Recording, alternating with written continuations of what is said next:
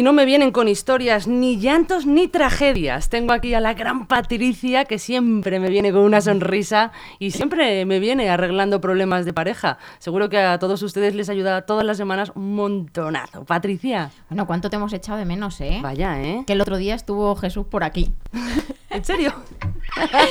y yo dije, uy, es que echo de menos que es que mira qué introducciones me hace esta Rocío. Hombre, pero yo no, no, digo ninguna mentira. ¿Viene siempre con una sonrisa, sí o no? Sí, además ahora traigo dos. Que traigo a Paloma, que forma parte del equipo, que, que va a estar aquí haciendo sus aportaciones y cogiendo también el relevo. Paloma, que además es una chica guapísima, que me traído... No me traigas ninguna fea, ¿eh? Siempre me, me, trae gente guapa como Dios manda. Aquí no entran feos, lo siento, señores. ¿Cómo era la peli esta? Eh, que se mueran los feos. esa, esa. No, no, no, ¿eh? Aquí queremos a todo el mundo feo, guapo, que la belleza... que no, que no feos no. que lo he dicho en serio. Que lo has dicho en serio, ¿no? Aquí que vengan guapos, hombres guapos y mujeres guapas. Por favor. Al final, ¿sabes lo que yo digo? Que todos somos guapos y guapas, porque realmente eso es un concepto interno, ¿no? que cuando realmente nos sentimos así, pues lo transmitimos. Eso lo dices tú que tienes novio. Para eso estoy aquí, para que todos encontremos a una persona, pero que nos venga a sumar. Aunque traigo hoy una película más trágica, la culpable Paloma, que la eligió ella. que ayer Arman y yo estábamos, o sea, llorando por la noche para irnos a la cama. Y yo digo, pero qué necesidad. Hombre, llorar para irse a la cama. qué necesidad. Es que menuda película. Traemos la película Alabama Monroy que es un, es, un, es un, algo muy trágico desde el principio. Entonces yo digo, a ver, Paloma, que a mí me gusta Disney, ¿me entiendes? La sirenita, que terminan bien. Me elige una película. Bueno, la película, hay que hablar de todo. Sí, sí, hoy venimos dramáticas, pero dramáticas, ¿no? Porque vamos a hablar de, jolín, la verdad es que la película es escalofriante. O sea, realmente va un poco de una pareja em, que tienen una hija, unas condiciones no ideales, ¿no? Porque no es una hija buscada. Esto pasa mucho. Y además uno de ellos no quiere a la hija. Pero esto es como el inicio, porque yo ya sabéis que yo aquí destripo películas, entonces Alabama Monroy os interesa, si no queréis que os haga spoiler, salir un momento y después entráis. Eso. La hija muere, así para empezar. Pero bueno, ¿cómo empiezas así? Pues así para empezar. Haciendo spoilers, digo. Eso no se hace. y desde ahí ya, pues imaginaos, ¿no? O sea, yo no os voy a desvelar ya más de la película, pero es verdad que es eh, una tragedia en sí misma. Bueno, realmente que hagas spoiler en este tipo de cosas, a mí ahora me han entrado ganas de verla, fíjate. Claro. Sí, pues la verdad es que, es que esto es algo eh, que pasa, ¿no? Yo tengo a muchas parejas en las cuales ha habido un hecho traumático, que puede ser la muerte de un hijo, que mm, yo, de todas las cosas que he acompañado, de todas las cosas que he visto, creo que es lo más doloroso que puede pasarnos. Eh, pero puede ser eso, o puede ser cualquier otro tipo de circunstancia trágica, una enfermedad, una pandemia, eh, un problema económico muy grave, un cáncer, cualquier cosa que a lo mejor no sea sota, caballo y rey, que nos saque un poco de eh, lo que entendemos por un guion de vida natural. Eh, al final lo que hace es que cada uno lo afronta como puede, con las herramientas que tiene, cada uno se coloca un poco en sus defensas y en eso pues nos puede unir si la pareja está bien trabajada o separar completamente si la pareja tiene fisuras. En este caso puede ser una pareja con fisuras y al final pues la cosa termina muy mal, muy mal. y si me permitís, he seleccionado esta película precisamente por eso, porque hace, o sea, es un eco de la realidad que nos encontramos mucho en terapia, ¿no? Yo necesito que te acerques al micro. Ah, vale. Porfa. ¿Así? Hombre, súper. que me lo repítenos. Sí, que es, hace eco, ¿no? De lo que nos encontramos muchas veces precisamente en las sesiones. Es tan dura, pero es que es una realidad. Entonces, verla te, coloca mucho también en tus relaciones y desde dónde te colocas, ¿no? Lo importante que es hacer equipo y construir desde el principio, porque la vida te va a traer sucesos, como decía Patri, puede ser con tu hijo o no. Y si tú no has hecho un buen equipo y no tienes herramientas de equipo, de pareja, pues hace que lógicamente la, la pareja se fisure de todo. Pues yo estoy deseando a ver qué me enseñáis con ese tráiler. Venga, pues si quieres ponemos el tráiler y seguimos. Venga, vamos a por ello.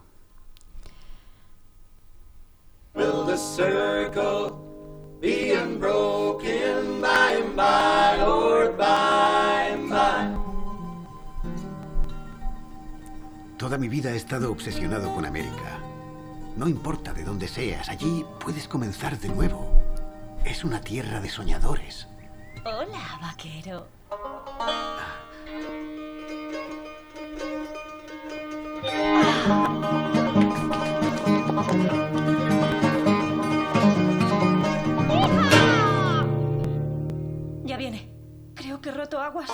Muy bien, cálmate, cálmate. Siéntate, siéntate, cálmate, cálmate.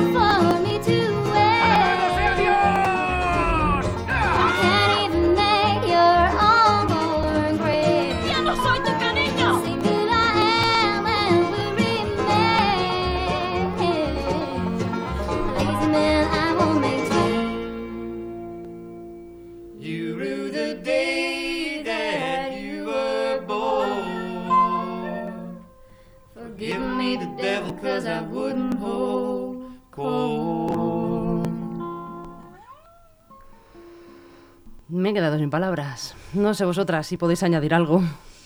Yo creo que la, o sea, la película hay que verla, ¿eh? Yo siempre digo que me gusta Disney y tal, pero estas películas, como bien decía Paloma, te colocan mucho, ¿no? Te colocan en, la, en las que la vida no es todo un jardín de rosas y que hay muchas, o sea, yo siempre digo, no nos inventemos ni nos saboteemos que las circunstancias ya nos las trae la vida, ¿no? Pues al final los retos los trae ya la vida, nos los pone ahí y yo creo que es muy, muy, muy importante para asumir esos retos el, el tener un- un buen bagaje como equipo. Y eso no- nos falta mucho, ¿no? Eh, no tenemos unas buenas herramientas para ser eh, un equipo en pareja, para eh, acompañarnos, para apoyarnos, para sacarnos de situaciones, para hacer de palanca cuando no podemos salir. No tenemos esas herramientas pues, porque no las eh, no nos formamos en ningún sitio, ¿no? Para, para estar en pareja no nos formamos. Entonces esto al final tiene unas repercusiones grandes cuando viene una situación como esta, pero vamos, que es una situación como esta, drástica, que es el fallecimiento de un hijo, que es algo horrible, pero es que ya hablo de una crisis de pareja. Hablo de una separación, que no sabemos abordarla.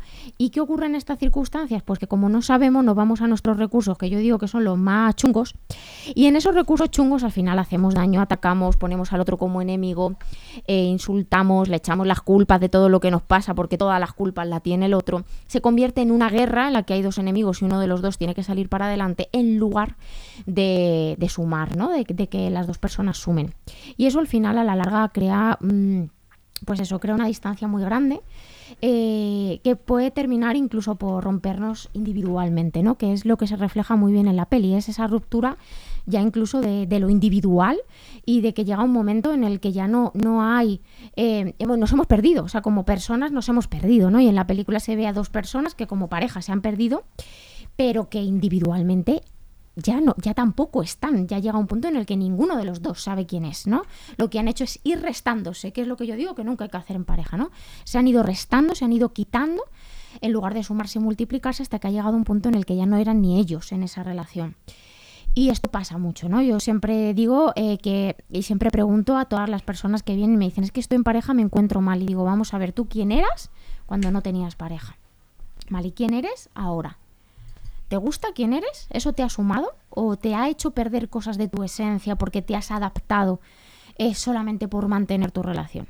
Si estamos en ese punto, si no nos gusta la versión que tenemos actualmente, la, la responsabilidad no es de nuestra pareja, es nuestra, que nos hemos dejado eh, llevar a un sitio en el que nos hemos perdido. Evidentemente nuestra pareja tiene su parte, ¿no? Que es esa parte de, de- de, pues que, de no hacer que el otro cambie. Yo siempre digo que una de las peores cosas que podemos hacer a nuestra pareja es pedirle que no sea ella misma o él mismo. Eso es, ahí ya tenemos que detectar que está empezando a destrozarse la relación. Pero eso viene un poco desde el principio, ¿no? Porque la gente realmente yo creo que se empareja sin conocer realmente la esencia o la personalidad de, jolín, de la persona con la que va a compartir su vida. Y luego pues dices, anda, que no era el príncipe azul, volviendo otra vez a Disney, ¿verdad? Claro, bueno, es que los príncipes azules pues t- tienen su rec, como yo digo. Están muy cotizados los príncipes azules. y que, y que, y que él tiene- está la parte príncipe, pero luego todos tenemos a nuestro rec y nuestra Fiona. Y eh, el rec y Fiona yo es un ejemplo que pongo muy claro, que es, ¿tú compras el rec o solo quieres al príncipe? ¿Compras a la princesa que no me acuerdo cómo se llamaba? Fiona también. Fiona. Pues, o la compras en versión verde. Y cuando compras al verde es cuando realmente estás eligiendo. Cuando no, estás atontado. que eso es lo que hace el enamoramiento, ¿no? El enamoramiento nos atonta y mm, creemos que hay personas perfectas, creemos que no voy a tener nunca ningún problema, creemos que siempre va a haber eh, algo nuevo que hacer con esa persona y no, en una relación de pareja hay días en los que lo mismo que ayer. Y hay días y semanas y momentos en los que es, es duro estar en pareja porque la otra persona no está bien, porque hay una enfermedad, porque hay un cualquier problema. Entonces, al final yo creo que ahí justo está el, el punto de decir, realmente yo compro a esta persona en su peor versión porque todo lo demás me suma y porque también yo sé poner límites y posicionarme con respecto a eso, ¿no? Porque muchas veces le echamos la culpa a, nuestra pareja. Yo escucho mucho esto de, es que mi pareja es celoso y no me deja hacer nada. Mm, Tu pareja no te puede dejar o no. Tu pareja se puede enfadar, se puede molestar. Te puede llamar 500 veces, lo que sea. ¿Está bien? No es sano. Ni bien ni mal, pero no es sano. Em, ¿Eso quiere decir que yo no tengo una parte de responsabilidad? Hombre, si te llama 500 veces, cógele la primera y no le cojas más. Eh, si hay un problema de confianza, trabaja ese problema de confianza con tu pareja. Si tu pareja se enfada cuando te vayas con tus amigas, pues nada, no pasa nada, que se enfade. Tú te vas con tus amigas y vuelves y punto. Si se ha que se haya enfadado. O sea, al final todos tenemos que vivir esto, ¿no? Yo siempre digo que hay un clic, evidentemente los celos no son sanos, ni tenemos que normalizarlos, porque a veces que veo, eh, pues en Instagram o cosas veo, los celos son normales, es una emoción más. Mm. Los celos es un comportamiento tóxico y es un sentimiento que lo que nos está haciendo ver es que tenemos una carencia en nuestra autoestima. Entonces, eh, ni son malos ni son buenos porque no debemos de enjuiciar, pero no son sanos. Y tenemos que trabajarlos porque nos está indicando algo. Otra cosa es que lo invalidemos. Es que no puedes estar celoso. Pues a lo mejor sí estás sintiendo eso. Y no tenemos que eliminarlo, sino que tenemos que trabajarlo, ¿no? Hablo de este componente como hablo de otras muchísimas cosas en las que le, le lanzamos la pelota a nuestra pareja. No, no, no. Tú también puedes hacer. Tú puedes decir, oye, si yo respeto que te enfades, yo respeto que tengas celos, pero igualmente que lo respeto, me voy con mis amigas. Efectivamente. Entonces, todo ¿Tú- ¿Tú, por esto... ejemplo, te has encontrado algún caso en el trabajo de este tipo? Sí, y además una de las cosas que quería mencionar, que habéis eh, resaltado las dos y que se manifiesta muy bien, o sale muy claro en, en la película, precisamente es cuando estás en esa fase de enamoramiento, que estás conociendo a alguien, ¿no?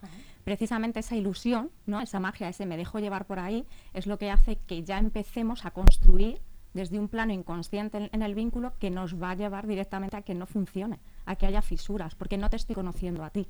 No me está permitiendo conectar, estoy haciéndome una expectativa sobre lo que eres que luego te voy a exigir. Entonces, al final, eso también es importante desde el principio darnos cuenta de que sí o sí estamos construyendo, consciente o inconscientemente. Es fundamental en la fase de enamoramiento, como decía Patri, trabajar muy conscientemente, bajarlo mucho a tierra. Sí, más que nada, porque luego, si no, cuando se conoce a la gente, que bueno, creo que es un poco lo que sucede en el tema de, de la película. Ya a lo mejor es un momento en el que es más complicado tomar medidas. Si es que ellos se encuentran con el churumbé, el de improvisto. Eh, entonces, claro, eh, se encuentran ahí ya con esa situación y ahora ponte tú a decidir si tienes o no un bebé en una relación en la que ya de base hay fisuras, ha habido un enamoramiento consciente, nos hemos enamorado de una ilusión óptica, porque además todo está un poco basado en el mundo de la música, en cómo posicionamos a esos cantantes que vemos en el escenario, ¿no? Que yo esto yo siempre pongo el ejemplo de eh, una entrevista que vi de Estopa, que es que él lo reflejaba muy bien, ¿no? Que decía, yo pasé de una semana a otra a que las chicas ni me miraran y se fueran de donde yo me sentaba a que se tiraran encima de mí. Expectativa, ¿no? Tú ves a un tipo subido en un escenario o le ves en cualquier entorno, creamos una expectativa de esa persona y es que las expectativas son una mierda. Claramente son caca, yo a todo el mundo le digo, ¿te has hecho una expectativa? Caca. ¿Te has ido a Maldivas y te pensabas que no te iba a llover? A mí me cayó el diluvio universal cuando... Entonces, claro, es que las expectativas... Entonces, yo este año que he hecho, pues he hecho el aniversario y me da Salamanca. Digo, mira, si llueve, que, que me llueva en Salamanca. No. Pero entendéis lo que quiero decir, ¿no? Que al final nos creamos tantas expectativas que no nos sirven nada más que para hacernos tremendamente infelices. Yo prefiero ir un poco sin expectativas. Oye, ¿y a vosotras nos ha pasado alguna vez? Seguro que la gente que nos está escuchando sí. De cuando éramos más jovencitos, ¿no? Tener una pareja o un noviete que nos encantaba, que le teníamos como el príncipe azul. Hoy va a ser el día de Disney, nos van a tener que dar una comisión. El amor platónico. total. Y era para nosotras perfecto. Bueno, pues no funcionó en aquel momento, ¿no? Pues se dejó hace muchos años. Y con el tiempo hemos vuelto a reencontrarnos con él, hemos vuelto, bueno, pues a, ver a esa persona. Y decimos ahí, ya le conoces un poco y dices ahí, como me gustó a mí este, si es que es tonto perdido o es que no tiene nada que ver conmigo, sigue siendo guapo, sigue estando bueno. Mm, tal, pues también, pero que para convivir como que no. Que eso, pla- es que a ver, de todas maneras, el amor adolescente, es que ahí sí que eh, se juntan nuestras hormonas y nuestro proceso químico con nuestra inmadurez en las relaciones, en la vida en general, pero nos creemos mu- muy maduros en esa etapa y al final eso también nos hace no escuchar ¿no? a los demás que nos dicen, pero tú que te estás fijando en este, con el enamoramiento, pero es que claro, el primer enamoramiento es muchísimo más inconsciente que los posteriores. Aún así, es que al final yo digo, ¿no? Y tenemos dos opciones. Una, que no tengamos pareja, por lo tanto, tenemos que tener un enamoramiento consciente. O sea, es obligatorio. Nuestra próxima relación tiene que tener un proceso de enamoramiento consciente, porque si no, te la estás jugando. Las consecuencias y las implicaciones las vas a tener ahí te las vas a zampar tú. Y sale caro. Y sale caro, sale caro. Además, el, el- tú hablabas de eso, ¿no? Eh, cuando tú ya llegas a un punto en el que, pues, por lo que sea, tienes un hijo con esa persona, ¿vale? Tú ahora mismo puedes dejar esa relación, pero hijo vas a tener para toda la vida. Su padre y su madre van a ser siempre. Entonces, tenemos que tener cuidado con los procesos de enamoramiento que hacemos y con estos miedos que tenemos a estar solos y engancharnos a cualquiera. Y luego, por otro lado, si ya hemos pasado el enamoramiento y ha sido inconsciente, ¿qué tenemos que hacer? Tenemos que empezar a meter mano en la relación. Yo siempre digo, y que a mí no me gusta mucho utilizar el miedo, ¿eh? pero cuidado, porque septiembre y octubre son meses complicados para las relaciones, inicio de la convivencia, las cosas ya no son como en agosto en la playa, el chiringuito. Y esto nos genera repercusiones. Nosotros siempre sacamos en septiembre una formación. Bueno, pero es buena, es buena época porque es la época de peli y manta. Eh, sí, además ha venido la, la peli y la, y la manta que yo ya he sacado ya las mantas. Yo soy friolera, ¿vale? Sí, sí. Yo soy friolera, pero yo digo que estamos en el verano todavía. Es que ha hecho frío, ¿eh? Sí. Yo ya me estoy poniendo el pijama de entretiempo, yo nada del de verano. ya va con el de felpa. casi, casi. Pero es verdad que este verano encima, como ha sido tan de sopetón, a la gente le está afectando emocionalmente, ¿no? Porque el otoño-invierno, estacionalmente, son estaciones que nos llevan muy para adentro, más a la casa, al hogar, al recogimiento, a las castañas asadas, para que nos entendamos. Y claro, como nos ha venido tan de golpetazo, ha sido un cambio tan drástico, ¿no? Que hemos pasado de estar todo el día en la terracita a que ya parece que estamos en Navidad. Es que le gusta nada Bueno, la Navidad. espera, espera, que pongo la guinda buena. Y queda menos para el próximo verano. Eso sí, yo, ya, yo soy como la vecina rubia, yo ya estoy contando los días para el próximo verano, pero todavía queda Halloween y Navidad. Vamos Eso a ver. No nos podemos pasar nada. Yo ya estoy pensando si poner la decoración de Navidad o la de Halloween. Estoy ahí, ahí. pero va a caer algo. Eh, pero como ha sido tan drástico, al final emocionalmente estamos un poco descolocados en estos meses. Entonces lo que decía, siempre por estas fechas sacamos nuestra formación eh, para parejas y para personas que no están en pareja pero quieren aprender herramientas y quieren también saber elegir a una buena pareja, em, que normalmente vale 97 euros, pues la tenemos eh, por 5 euros. Y además es una formación que estamos aquí, eh, Paloma y yo, al pie del cañón durante una semana con toda la gente, respondiendo dudas, respondiendo preguntas, pasando el contenido, haciéndolo fácil. Termina con una masterclass en la que justo trabajamos comportamientos tóxicos como los celos y la infidelidad. Jolines, y solo por 5 euros creo que es un regalazo que nos debemos de hacer. Es un regalo y comprendo que lo que habéis encontrado es mucha necesidad de personas para poder llegar a hacer este tipo de descuento tan grande y poder ayudar a cuanta más gente mejor. Claro, al final la idea es hacer una parte eh, que sea accesible, ¿no? Mm, Yo, yo al final siempre digo que, bueno, que a ver, cuál, a ver cuál es la excusa de ahora, ¿no? Porque es que es muy caro, vale. Pues ya te saco algo barato. Es que no tengo tiempo online.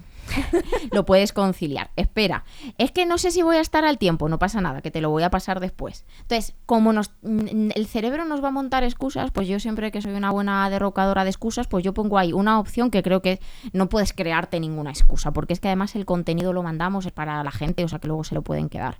Entonces, yo creo que merece la pena. Nos quedan solo, sacamos siempre 100 plazas. Nos quedan 20 placitas y empezamos el 25 de octubre.